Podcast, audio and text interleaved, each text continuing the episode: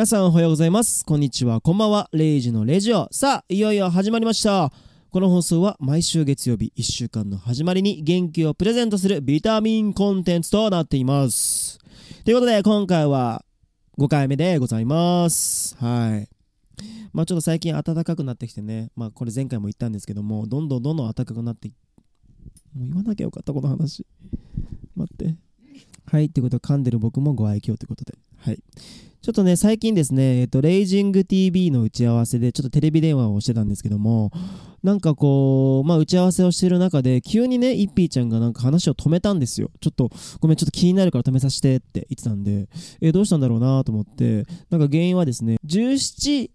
17日が正しいらしいんですけど、僕、17日って言ってたんですよね。だから僕がずっと17日、17日って言ったらなんか、あの、イッピーちゃんが、いや、ちょっと待って、みたいな。いや、17日じゃね？みたいな。もう話進まねえんだけど、みたいになってて。だから長い間ずっと喋ったのに、多分なんか、あの、それのせいで多分半分聞こえてなかったっぽくて、その17日事件のせいで。はい。なんで、ちょっと皆さんにアンアンケートとかちょっと聞きたいんですけども、17日派の方か、17日派の方、そして、はたまた、えっと、17の人がいれば、えー教えてください。どれが？まあ、17の方ももしかしているかもしれないんですけども、それがもし多かった場合、これから17日のことを17って言わせてください。はい。ということでね、まあ、もうオープニングトークもこれぐらいにしとおきまして、それでは早速、届いたね、お便りを読んでいきたいと思います。はい。えーペンネーム、お腹いっぱいさんからです。えー内容はですね、レイジさんのお母さんとの面白いエピソードが聞きたいですっていうことなんですけども、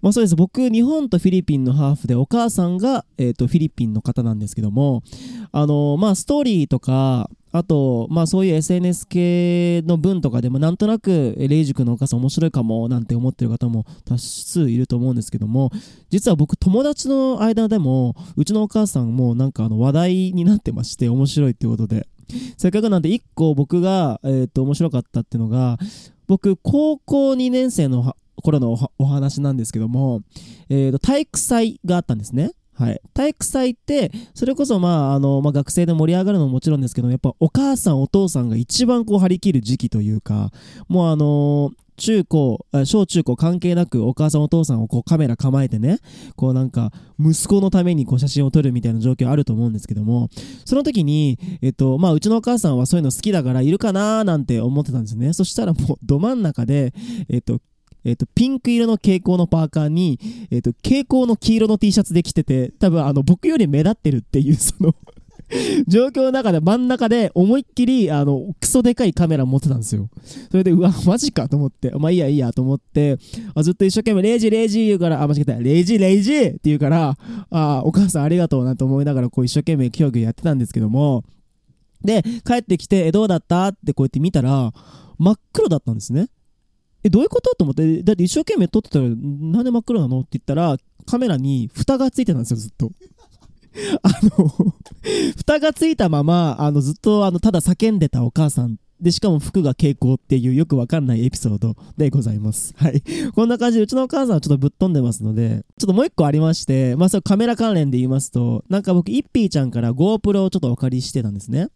でそれで撮影があったので GoPro のメモリーデータをちょっと軽くしたくて消去しようかなと思ってデータフォルダ見たらお母さんがすいません自撮りしてましたはい。あのでしかもあれちょっとワイドじゃないですか。なんかもう目が広がりまくってて。めちゃくちゃ笑ったって話なんですけども。はい。こんな感じでお母さんのエピソード多々ありますので。まあねこれがもしこれ聞いてもっと聞きたいという方いればぜひねお便りください。はい。お母さんとの面白いエピソードでした。はい、お便りありがとうございます。さて、えーコーナーに行きましょう。お悩みジュークボックス。はい、えーこちらのコーナーでは皆さんの悩み事や相談したいこと、背中を押してほしいことなどを募集して、その内容に合わせて僕なりの言葉で相談に乗り、最後に頑張れる一曲を紹介するというコーナーになります。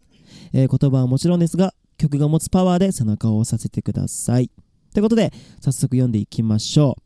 う。ペンネーム、レイタンさんからです。レンジュ君、こんばんは。私の仕事についての悩みを聞いてください。仕事が忙しくても早く仕事が終わるように頑張っているのですが、早く仕事をすればするほどまた仕事を増やされてしまいます。仕事を全力でしたいのですが全力でしない人は今まで通りの仕事量でゆっくり仕事をしている状況を見るとなんだか疲れてきてしまいます。また4月の移動で仕事を増やされてしまい気持ちが上がりません。今はとりあえずフローバックのライブに行くことを目標になんとか頑張っている毎日ですがモチベーションが上がらない時にどのように仕事に向ければいいと思いますか？っていうことですね。なるほどね。多分きっとこの人仕事がすごくできるんだろうね。多分きっと信頼もされてるんだと思います。まあでもね、こう、お仕事が終わるように頑張っても、こう、お仕事を増やされてるようじゃね、それは疲れますよね。本当に。多分きっとね、この、まあ、レイタンさんはね、た多分頑張り屋だと思います。こう、一生懸命自分がやんなきゃいけないことをしっかりこなせる、すごい素敵な人だと思います。まあそういう時に、こうなんで私だけこんなされなきゃいけないんだろうって思うてしまうかもしれないんですけどもでも僕はこの話を聞いててすごく頑張り屋さんなんだななんて思います。まあこうね、モチベーションが上がらない時もねそれこそ僕もあるんですけどもまあ僕がよくやってるのは朝起きた時に今日はいい日になりそうだなとか今日は楽しい日になりそうだななんていうのを口にして言うようにしています。っていうのもこう例えばこう、まあ、気分が上がらない朝でもしっかりこれを口にすることでこ、えっと、言葉が言霊に変わってね行動に変わってきますから、まあ、小さいハッピーなことをこう見つけれる余裕が生まれたりするのでだから例えばまあお仕事中とかだったらまあこうなんか例えば仮にまあわかんないんですけど例えばなんかイケメンがいてそれにちょっと軽く挨拶されて今日はラッキーって思うだけでもすごくモチベーションに変わってくるのでそういう本当小さな幸せでいいです、えー、見つけるとなんかこう自分にパワーが得られてモチベーションも上がってくると思います。まあね、まあ、頑張り屋さんだと思うので、まあ、あの無理せず本当に自分らしく生きていってくれたらいいななんて思います。はい、えー、そんなレイタンさんに、えー、楽曲をプレゼントしたいと思います、えー、ウルフルズさんの A 年でございます。はい。まあ、こちらすごく素敵な歌詞であの僕のすごく好きな歌詞がですね、えっと、後悔してもええねん。また始めたらええねん。失敗してもええねん。もう一回やったらええねん。前を向いたらええねん。胸を張ったらええねん。それでええねん。それでええねん。っていう歌詞があるんですけどもなんだかんだそれこそ頑張り屋さんだから頑張んなきゃいけないっていう気持ちがすごく多いと思うんですけどももうええねん。ほんまに。休みたい時休み？ほんま。頑張りすぎやで。ほんまに。はい。まあ、今の聞いてね、ちょっと笑ってくれたとしたら、もうなんか私、頑張ってるけど、たまにはサボっちゃおうかな。もうそれでええねんって思えるようなね、余裕が生まれたら、ええねん、ほんまに。はい。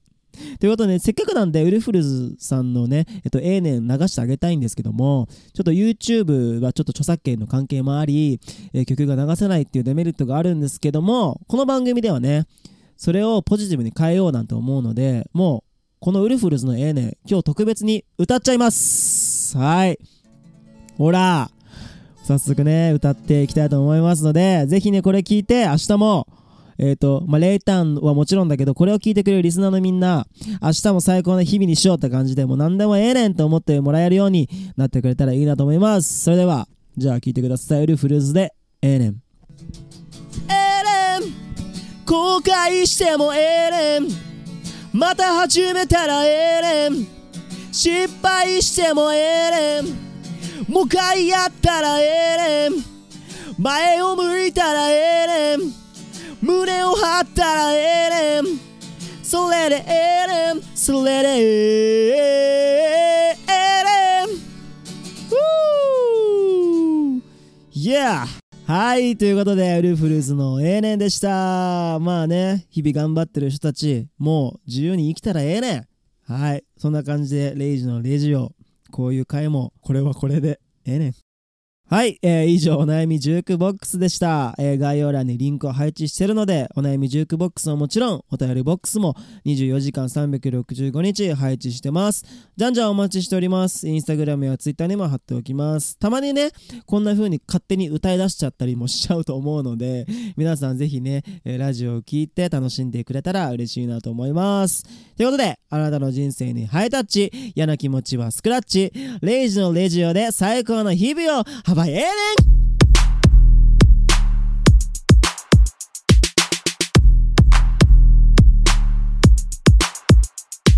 レジレジオ